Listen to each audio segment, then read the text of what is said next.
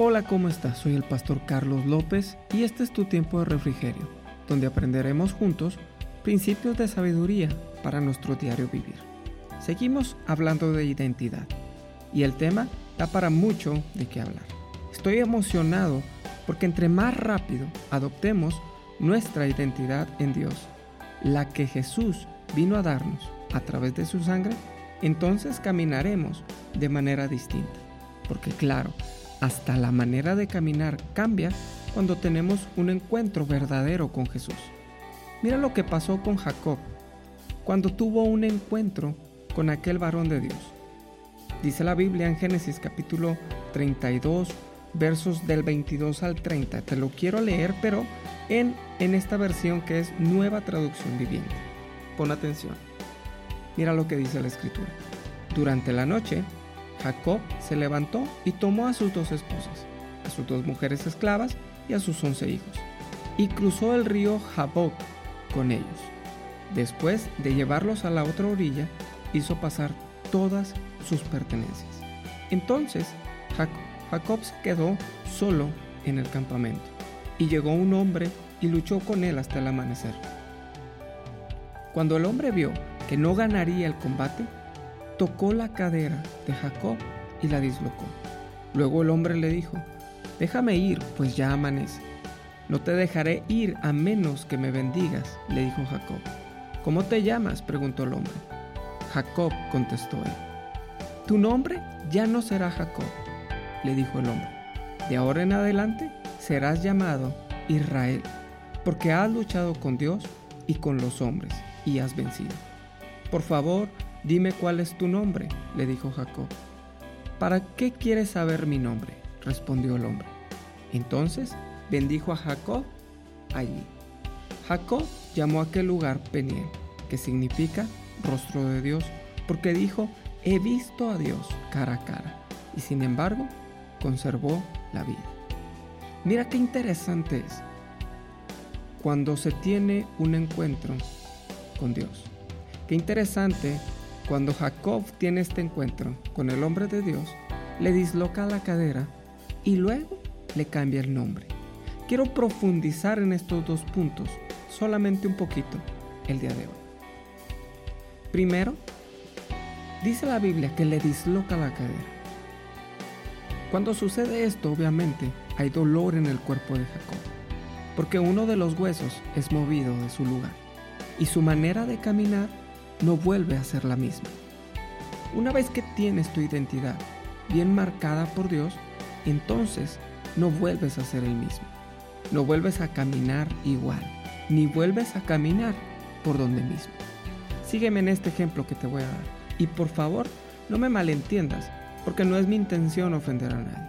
¿Cuántas veces hemos caminado con la cabeza agachada, solo viendo al piso, dejando que todos o cualquiera pase por encima de nosotros. No estoy hablando de tener una actitud de altanería o de soberbia. Eso no cabe aquí. Estoy hablando de caminar en derrota, sometidos a las situaciones de la vida, siendo perdedores aún sin comenzar una batalla. ¿Sabes que este encuentro con el hombre de Dios, Jacob lo tuvo antes de enfrentar a su hermano que lo quería matar? Los motivos y los detalles los dejamos para otro devocional.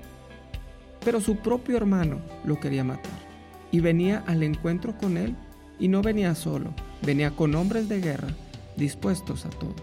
Jacob se guardó en ese lugar porque se daba por perdido aún sin enfrentar esa batalla. Pero se topó a Dios y le cambió su manera de caminar. Dios quiere cambiar tus pasos, tu manera de hablar, tu manera de vestir, tu manera de ser, tu manera de pensar.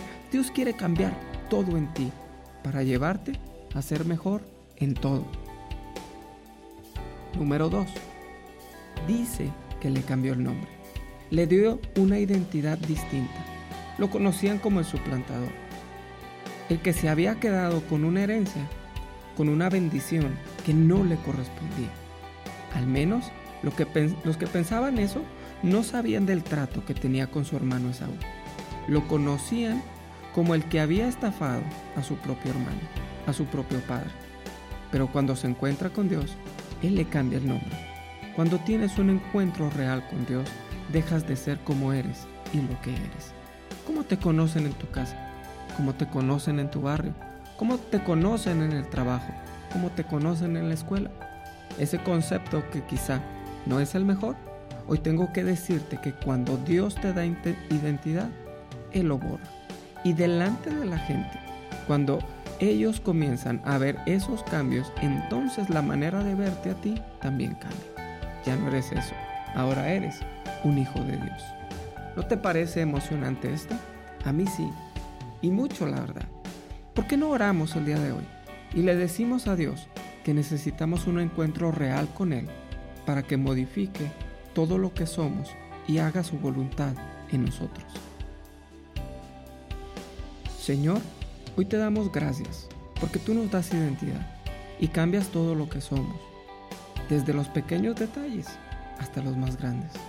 Gracias, Señor, por este día.